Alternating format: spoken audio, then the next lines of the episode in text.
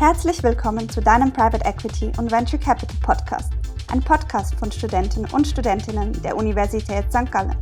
In jeder Episode werden wir dir spezifische Brancheneinblicke gewähren und aktuelle Themen besprechen, gemeinsam mit Industrieexperten oder ehemaligen Studierenden. Viel Spaß!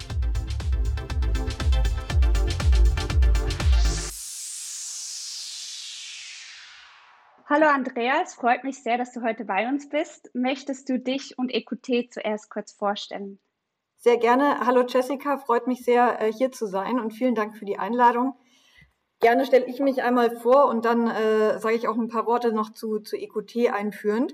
Äh, ich bin die Andrea, ich bin Vice President äh, bei EQT im Münchner Office. Ähm, ich habe an der HSG meinen Bachelor gemacht, das war 2007 bis 2010 habe danach den äh, Master in Finance gemacht an der LSI in, in London und bin danach, das war dann 2012, bei BCG eingestiegen, ähm, war dort drei Jahre, habe äh, dann noch meine Promotion gemacht an der TU München und bin dann schließlich 2017 zu, zu EQT gewechselt.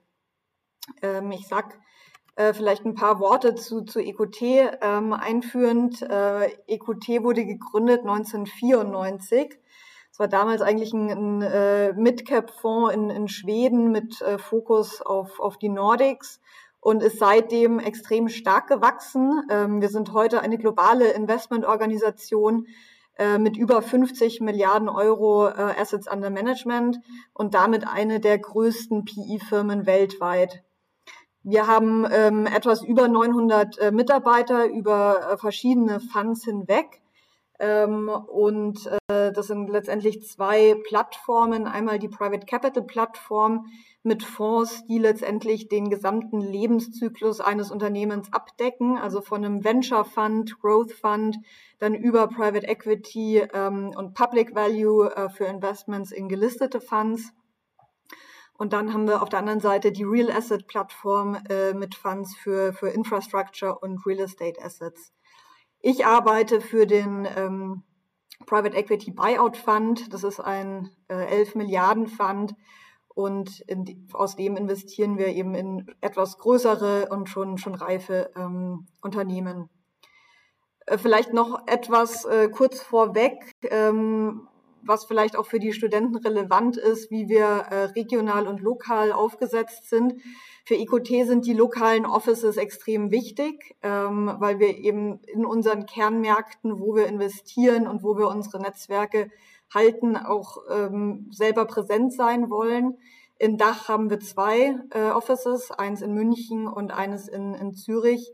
Und äh, gerade für so ein für so eine große Firma und auch ein Large Cap äh, Fund ist es, glaube ich, schon äh, auch besonders eine, eine Präsenz in Zürich zu haben. Und äh, wir sind auch ähm, in der Schweiz extrem aktiv und ich glaube in den letzten Jahren auch der aktivste Private Equity Fund äh, nach, nach Deal-Aktivität. Ähm, ich selber habe zwei Deals in, in der Schweiz tatsächlich gemacht. Einer davon äh, Galderma, ähm, ein, ein Carve-out von, von Nestle Skin Health, ähm, was glaube ich auch in, in der Schweiz äh, ein Name ist und, und bekannt war. Auf jeden Fall. Also in München und in Zürich seid ihr vertreten in der Dachregion. Genau, genau. Ich selber bin in, in München. Sehr cool. Vielen Dank für die Einführung. Ähm, jetzt würde mich natürlich wundern, was hat dich denn damals überhaupt ins Private Equity geführt? Ja, ich hatte immer mal wieder über Studium und dann auch äh, später Kontaktpunkte ins, ins Private Equity. Also ich habe zum Beispiel meine Bachelorarbeit in, in St. Gallen über, über ein Private Equity Thema geschrieben. Ähm, von daher war mir das immer schon so ein bisschen ein, ein Begriff, wenn es auch noch relativ weit entfernt war. Ich habe dann äh, bei BCG angefangen und dort erstmal Erfahrungen in ganz unterschiedlichen Bereichen und unterschiedlichen Industrien gesammelt. Ähm, aber dann äh, ungefähr ein gutes Jahr ähm, hauptsächlich Projekte im Private Equity Bereich gemacht. Und das sind ähm, dann hauptsächlich äh, Commercial Due Diligences, wo äh, sich dann eben das Beraterteam einen bestimmten Markt anschaut für einen Private Equity Fonds, ähm, diesen Markt beurteilt, schaut, was sind denn, äh, was ist denn das Marktwachstum, wie ist ein bestimmtes Unternehmen darin aufgestellt, äh, wie ist die Wettbewerbsdynamik ähm, und wie sind da die zukünftigen Entwicklungen. Und äh, das hat mir immer extrem viel Spaß gemacht Und ähm, irgendwann nach, nach einer Zeit und einigen Due Diligences ähm, kam dann aber bei mir die Frage auf, wie sieht denn eigentlich so ein Private Equity Deal dann in seiner Gesamtheit aus? Und äh, ich war eigentlich extrem ähm, angetan und interessiert an dem interdisziplinären Jobprofil im, im, im, Private Equity, wo eben verschiedenste Kenntnisse und Findings von, von verschiedenen Experten zusammenfließen in einem Ergebnis oder einer Investmententscheidung. Und ähm, dazu kommt dann eben noch eine, eine extrem spannende Deal-Dynamik, wo man eben auch dann als, äh, als Investment-Team äh, auch, auch strategisch und taktisch sehr clever vorgehen muss. Und äh, das hatte ich in meinem pra Praktikum in der Investmentbank schon gesehen. Und äh, letztendlich hat für mich dann dieses Jobprofil äh, Private Equity sehr, sehr viele ähm, Punkte zusammengebracht, die ich da spannend finde. Ähm, vielleicht noch ein wichtiger Punkt, äh, der damals bei mir eine Rolle gespielt hat, war die, äh, war die Kultur. Ich habe mich bei BCG extrem wohlgefühlt kulturell ähm, und äh, wollte jetzt auch nicht unbedingt in einen Private Equity Fonds wechseln, der eine sehr, sehr stark Banking getriebene ähm, oder Anglo-Saxon Kultur hat und ähm, hatte dann eben auch auf äh, Beraterseite schon mit EQT zusammengearbeitet und fand die, die Zusammenarbeit und äh, die Leute und die, die Kultur, die die Leute vermittelt haben bei EQT, extrem angenehm und äh, von daher war das dann ein sehr naheliegender Schritt für mich. Sehr, sehr gut. Ähm, inwiefern denkst du denn, unterscheidet sich ein normales Strategieberatungsprojekt von, von einer DD? Das sind natürlich äh, sehr, sehr unterschiedliche Faktoren, glaube ich, die da, da zusammenkommen. Ähm, ein, ein sage ich mal, klassisches Strategieprojekt ähm, in einer Unternehmung ist natürlich auch geprägt von, von verschiedenen Stakeholdern innerhalb des, des Unternehmens. Da gibt es dann einfach sehr, sehr viel unterschiedliche äh, Gesichtspunkte, die man beachten muss und, und die Fragestellungen oder die Bandbreite auch der Fragestellungen ist extrem hoch. Ich glaube, eine, eine Due Diligence ist eben sehr, sehr fokussiert. Ähm, eine Due Diligence ist auch ja sehr kurz und, und äh, intensiv. Ähm, es sind meistens eben ein paar Wochen und ähm, das hat mich eben immer so fasziniert, dass man in, in, in sehr, sehr schneller Zeit extrem viel ähm, Erkenntnisse generiert und extrem viel lernt über einen äh, bestimmten Markt und eine ex, äh, bestimmte Branche und da auch sehr, sehr äh, zahlengetrieben ist. Also auch das, äh, die quantitative Arbeit ist auch was, was mir immer sehr viel Spaß gemacht hat und äh, das ist eben auch bei der Due Diligence sehr, sehr wichtig. Ein, ein Strategieprojekt hat sicher auch äh, Aspekte von, von so einer Due Diligence, aber geht dann natürlich auch noch einen Schritt weiter, dass man dann eine bestimmte Strategie entwickelt und diese auch im Unternehmen verankert mit den verschiedenen Stakeholdern, wie, wie anfangs erwähnt. Mhm. Ja, das macht durchaus Sinn. Ähm, du hast ja gesagt, du hast an der HSG deinen Bachelor abgeschlossen und deinen Master dann an der LSI gemacht. Was konntest du denn von deiner Studienerfahrung mit in deinem Berufsalltag mitnehmen? Ja, das ist eine, eine gute Frage. Ich glaube, das stellt man sich auch äh, oft als, als Student. Ja, was, was brauche ich denn dann äh, wirklich später mal? Ich glaube, ähm, klar sind es äh, jetzt gerade bei mir das, das Interesse für, für Finance und auch quantitative Fragestellungen, äh, wo ich einfach während des Studiums gemerkt habe, dass das das ist, was, was äh, mich interessiert, was ich spannend finde. Ähm, was ich aber auch extrem wichtig äh, finde, ist, dass man eben über den Tellerrand schaut und ähm, da auch kein, kein Fachidiot wird sozusagen. Ähm, ich gerade, ich glaube, aus der Retrospektive finde ich eben das, das Kontextstudium in St. Gallen extrem äh, wichtig, dass man da auch äh, die Chance hat, sich, sich andere Fachbereiche anzugucken und äh, so ein bisschen auch reflektiert ähm, über, über verschiedenste Themen ähm, und auch die Zeit fürs, fürs Ausland, ja, wo man eine, eine andere Kultur kennenlernt, ähm, ein anderes Land kennenlernt und sich dafür die, die Zeit auch nimmt und da persönlich wächst. Äh, ich glaube, das äh, würde ich da darauf antworten und letztendlich glaube ich auch, dass das äh, Studium sicher äh, auch lernt, ein, ein lehrt, dass man äh, auch zur richtigen Zeit Gas gibt, äh, wenn dann die Klausuren kommen, aber auch zwischendrin äh, sich die Zeit nimmt, um äh, Kontakte zu knüpfen, Freunde fürs Leben zu finden und auch Spaß zu haben. Ja, auf jeden Fall. Ich glaube, damit können sich sehr viele HSG-Studenten identifizieren. Da bin ich mir sicher. Ähm, du hast ja direkt Fulltime im Private Equity gestartet ähm, und zuvor kein Internship gemacht. Wie war denn so dein Start im Private Equity? Mein äh, Start bei, bei EQT ging los mit äh, zwei Wochen Training in Stockholm. Ähm, das war ähm, ein super Anfang, um einen Überblick zu bekommen über die Firma, ähm, verschiedene Leute kennenzulernen, aber auch äh, quasi im, im Training so die, die wichtigsten Aufgabenfelder einmal kennenzulernen und da einen guten Überblick zu bekommen, auf was es denn da ankommt. Äh, vor allem aber war das auch eine, eine Zeit zum, zum Netzwerken und zum, zum Feiern und auch äh, um da mit seiner Peer Group äh, zusammenzuwachsen, die da zu einer ähnlichen Zeit gestartet ist wie, wie ich. Ist das global, wo alle zusammenkommen oder europaweit? Das war global. Ah, wow. Genau. Und ähm, genau, und dann, dann ging es los im, im Job. Ähm, ich habe direkt im ersten halben Jahr auf einem super spannenden Deal gearbeitet ähm, in der Softwarebranche. Ähm, und äh, was mich da wirklich fasziniert hat und sehr viel Spaß gemacht hat, ist eigentlich, wie viel Verantwortung man von Anfang an für die, für die Themen trägt, die man da vorantreibt. Äh, da habe ich natürlich äh, sehr, sehr schnell und sehr viel gelernt und äh, vor allem eben auf den Themen, die ich von der Beraterseite noch nicht kannte. War das ein Problem, dass du vielleicht jetzt in gewissen Industrien weniger Interesse, nicht Interesse, Entschuldigung, ähm, Vorkenntnisse hattest als ähm, in anderen? Nein, ich glaube, da kommt es jetzt auch weniger auf die, äh, auf die äh, Industriekenntnisse an. Ich glaube, da hat man noch äh, in dem äh, in, der, in dem Stadium der Karriere noch genug Zeit, äh, um das zu entwickeln. Ähm, ich glaube, es waren eher äh, ein paar fachliche Themen auf der, auf der, ähm, auf Seiten zum Beispiel in der Financial Due Diligence, Text Due Diligence, äh, Legal Due Diligence. Das sind einfach Themen, die man noch nicht gemacht hat. Ähm, äh, oder auch beim, beim Modellieren sind es Themen, die, also da macht man auch viel in der Beratung, aber gerade jetzt das Financial Modeling macht man vielleicht nicht ganz so äh, extensiv wie die ähm, Banker, die im Private Equity anfangen.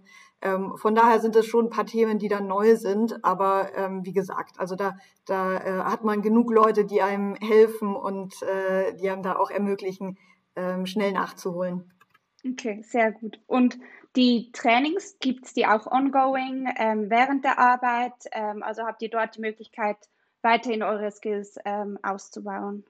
Genau, also wir haben ähm, ein sehr elaboriertes Trainingsprogramm bei, bei EQT. Ähm, das sind bestimmte Trainings pro Karrierestufe. Also gerade, äh, das sind dann auch äh, Präsentations- oder Rhetoriktrainings, äh, Verhandlungstrainings und, und verschiedene Themen, die dann eben auch ein bisschen variieren von ihrer Wichtigkeit je Karrierestufe.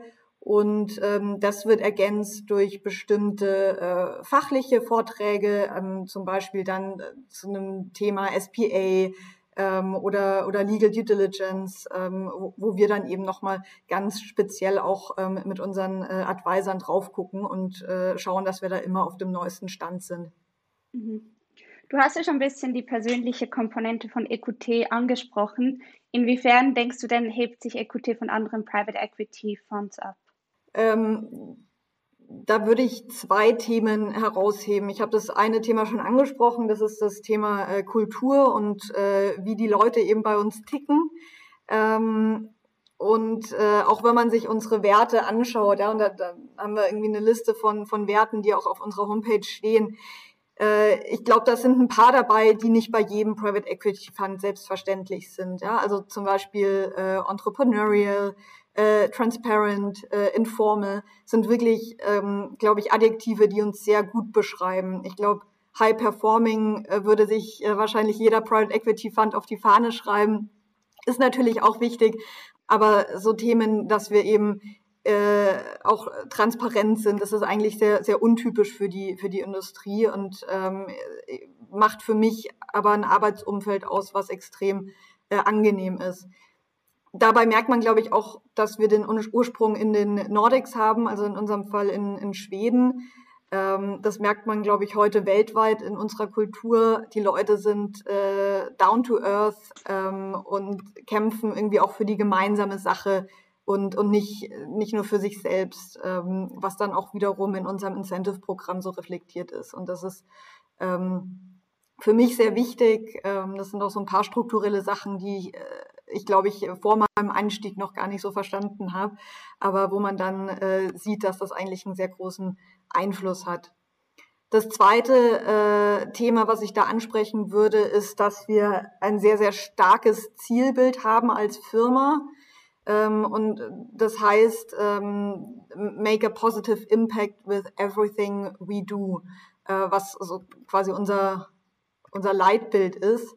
Ähm, ich, zum Teil war das, glaube ich, schon immer so bei, bei EQT, aber heute wird noch ein größerer Fokus auf nachhaltiges Wirtschaften gelegt, äh, was auch systematisch verfolgt wird. Also um, um das mal ein bisschen konkreter zu machen, wir schauen schon beim Sourcing von, von potenziellen Investments, ähm, ob ein Unternehmen einen positiven Impact hat äh, auf, ähm, auf die Gesellschaft, auf die Umwelt und letztendlich auf eines der, der Sustainable Development Goals der, der UN. Ähm, und auch während der Holding Period ähm, überlegen wir, wo können wir denn da was äh, in der Richtung verbessern, äh, zum Beispiel im Hinblick auf Diversität in, in Board- und Management-Teams, aber auch auf der Umweltseite, zum Beispiel beim Übergang zu Renewable Energy oder Reduzierung von, von Emissionen. Ich glaube, das Thema ist wirklich wirklich sehr, ähm, liegt uns sehr am Herzen und äh, das, äh, also da, da machen wir auch extrem viel gerade, um das wirklich konkret umzusetzen und äh, zu vermeiden, dass sowas Lippenbekenntnisse bleiben. Mhm. Ihr habt ja auch die SDGs ähm, jeweils auf die Portfolio Companies gemappt, ähm, also an unsere Studenten. Ich glaube, das ist super spannend, das sich mal anzuschauen und mehr über den Fokus der einzelnen Unternehmen zu erfahren, inwiefern das dann eben mit nachhaltigen Unternehmenszielen vereinbar ist. Genau. Und um dann ein Beispiel zu, zu sagen, ja, von, von meiner Portfolio-Company jetzt, das ist, das ist Otto Bock. Ähm, und da äh, kann man ja schon so drüber nachdenken. Klar, also das Unternehmen macht, äh, es, es, es erreicht eine bestimmte Profitabilität, hat ein bestimmtes EBITDA. Ähm, aber der Impact auf die Gesellschaft ist eigentlich noch, noch viel, viel größer. Otto Bock stellt unter anderem Prothesen her und ähm, wie wir dann drüber nachdenken, ist eben diese Prothesen ermöglichen es eben dann den, den Patienten wieder aktiv am Leben teilzuhaben, äh, einem Job nachzugehen und dadurch auch aktiv zum, zum GDP wieder beizutragen. Ähm, und äh, deshalb dieser, dieser Social Economic Benefit, glaube ich, von, von diesem Produkt ist daher sehr, sehr viel höher als das, was die Firma eigentlich an, an Gewinn erwirtschaftet. Mhm. Ja. Ähm, jetzt vielleicht wieder ein bisschen zurück zu dir und deinem Job. Was gefällt dir denn am besten an deinem Job? Ähm, ich glaube, das ist die Abwechslung, ähm, dass eigentlich jeder Tag anders aussieht, ähm, dass unterschiedlichste Aufgaben auf mich warten und äh, dass man jeden Tag was, was Neues lernt. Also das, das können äh, industriespezifisch sein, dass man sich in bestimmtes äh, Businessmodell einarbeitet, einen bestimmten äh, Markt oder Submarkt äh, sich anschaut und darüber was lernt. Ähm, aber man lernt auch sehr, sehr viel von den, von den Leuten, mit denen man zusammenarbeitet. Wir arbeiten mit einem sehr, sehr großen ähm, Netzwerk aus äh, Advisern. Ähm, also EQT hat dann riesiges Netzwerk von über 600. Äh, das sind Top Executives oder, oder ehemalige Top Executives, ähm, mit denen wir dann zusammenarbeiten, die auch in der Regel in, in den Boards unserer Portfoliounternehmen sitzen. Und von denen lernt man natürlich auch sehr, sehr viel im Austausch, sowohl fachlich als auch wie man eben sehr, sehr fokussiert und, und systematisch an Probleme herangeht und, und diese löst. Und ähm, das ist ein Exposure, was, glaube ich, auch sehr äh, einzigartig ist in unserer Industrie, ähm, gerade auch wenn man eben noch, noch nicht super senior ist und was extrem viel Spaß macht. Mhm. Wie sieht denn so ein Arbeitsalltag bei dir aus? Also ich kann mir vorstellen, dass er eben, wie gesagt, sehr divers ist, aber vielleicht kannst du uns sagen, was so typischerweise ähm, der Ablauf sein könnte. Ja, das ist eine sehr typische Frage, die ich oft bekomme. Und das, äh, ich glaube, die Antwort ist immer, es sieht niemals gleich aus. Das ist ein bisschen unbefriedigend, die Antwort. Ähm, aber äh, letztendlich kann man sich es vielleicht so vorstellen, dass man eben verschiedene Bausteine hat im äh, quasi Deal Lifecycle Ähm, das, hat, das heißt, man hat irgendwie das, das Sourcing auf der einen Seite, dann hat man einen Live-Deal ähm, und dann hat man, äh, wenn der Deal erfolgreich war, das, äh, das Portfolio-Management. Und letztendlich ähm, ist der Fokus immer ein bisschen woanders. Ja, also es kann mal sein, dass die Portfolio Company sehr arbeitsintensiv ist, weil da gerade äh, zum Beispiel ein Add-on gekauft wird oder man eine Refinanzierung ähm, macht oder ähnliches. Ähm, und dann ist der, der Fokus eher darauf. Es kann aber sein, dass man äh, gerade mitten in einem Live-Deal steckt, wo man dann eben die, die Due Diligence macht und ähm, und äh, den, also viel, viel Deal Execution dann auch macht. Und wenn es beides mal nicht der Fall ist, dann hat man die Zeit, um sich wirklich dann auch mal ein bisschen äh, strategischer hinzusetzen und zu sagen, okay, welche Submärkte wollen wir uns mal angucken? Gibt es da interessante äh, Unternehmen, die vielleicht in den nächsten Jahren ähm, zum Verkauf stehen könnten? Und dann kann man sich in diese Themen reinarbeiten. Also ich sag mal, das sind so ein bisschen die, die Building Blocks, aus, aus denen dann unsere Arbeit besteht. Mhm. Ja, so ein ähm, Deal Sourcing und dann auch der eigentliche Deal ist sicher super intensiv. Ähm, vielleicht magst du uns erzählen, wie du denn mit solchen ähm, ja, Be Belast, also ja, Zeiten umgehst, wo der Druck höher ist und es etwas mehr ähm, Belastbarkeit von deiner Seite benötigt. Ja, ähm, ich glaube, du hast es angesprochen, ne? es ist äh, eher zyklisch. Ich glaube, deshalb ist es sehr, sehr wichtig, dass man die Phasen, wo es ruhiger ist, ähm, auch, auch für sich nutzt. Ähm, und ähm, aber auch generell, egal ob jetzt die Phase gerade intensiv ist oder nicht intensiv ist, schaut, dass man sich da auch äh, Zeit für den Ausgleich konsequent blockt. Und ähm, ich persönlich schaue dann, dass ich auch äh, am Wochenende rauskomme in die Natur, in die Berge ähm, und da einfach äh, mal abschalten kann und sich der Kopf mal wieder auf äh, was anderes äh, fokussieren kann. Und ähm, für mich funktioniert es so sehr, sehr gut. Und, und ich habe jetzt seit, seit letztem Jahr habe ich ein, ein Kind und versuche da auch natürlich mir jetzt äh, quasi in meinem Alltag das so zu blocken, dass äh, dass das gut funktioniert und äh, ich dann auch äh, jeden Tag äh, genug Zeit noch für mein, für mein Kind habe und äh, den Kleinen ins Bett bringen kann. Und äh, das funktioniert auch sehr gut, äh, wie man merkt. Das ist bewundernswert. Also ich kann mir vorstellen, dass es eine doppelte Belastung ähm, ist, aber die einem auch umso stärker macht. Genau. Ähm, ja, ihr bietet Studenten ja auch verschiedene Möglichkeiten an, bei euch einzusteigen. Möchtest du uns sagen, was für Praktikumsmöglichkeiten es bei EQT jetzt in Bezug auf Zürich und München gibt? Sehr gerne. Ähm, wir, genau, wie du schon gesagt hast, wir, wir bieten ähm, regelmäßig eigentlich Praktika an ähm, in, in beiden Offices. Ähm, ich glaube, was gut ist für die Bewerber, ist, wenn äh, zumindest schon mal der, der Bachelorabschluss ähm, da ist und schon vielleicht ein, zwei relevante Praktika äh, gemacht wurden. Das ist einfach, ähm, ich habe den, den Joballtag jetzt ein bisschen beschrieben. Ich glaube, je mehr Erfahrung man schon gesammelt hat, desto spannender ist es für einen selbst dann äh, in den Job auch äh, reinzuschauen, weil man einfach schon auch mehr äh, mitarbeiten kann und schon ein paar Basics ähm, auch in den Tools, die man braucht, etc., ähm, dann gelernt hat und diese auch anwenden kann. Ähm, aber äh, genau, wenn, wenn die Voraussetzungen erfüllt sind, dann äh, freuen wir uns jederzeit auf eure Bewerbungen. Sehr cool. Ähm, das nehmen die Studenten sicher gerne auf und anbei auch noch anzumerken, die Private Equity Days sind auch immer ein guter Punkt, um mit EQT in Kontakt zu kommen. Also nächstes Jahr unbedingt dabei sein. Ähm, ja, Jetzt noch eine abschließende Frage. Ähm, was würdest du denn deinem jüngeren Selbst mit auf den Weg geben vor einer Karriere in Private Equity? Ich würde sagen, äh, go for it. Ähm, ich, äh, es ist ein super spannender Job. Ähm, ich glaube, ich hatte damals äh, sehr viel Respekt vor dem, äh, vor dem Job. Und äh, darum würde ich äh, meinem Jüngeren selbst sagen, äh, just, just do it. Und ja, ich glaube, sich, sich trauen, äh, das auszuprobieren und äh, da die Verantwortung zu übernehmen, ist absolut äh, rewarding und war für mich absolut die richtige Entscheidung. Ähm, von daher würde ich, äh, glaube ich, meinem jüngeren Ich das mitgeben. Sehr gut. Das Motto kann man immer gut gebrauchen. Genau. Super, dann sind wir bereits am Ende von unserem Podcast. Vielen Dank, Andrea, für deine Zeit. Es war super spannend, dich und EQT besser kennenzulernen. Und ich wünsche dir alles Gute. Sehr gerne. Vielen Dank, Jessica. Tschüss. Viele Grüße. Tschüss.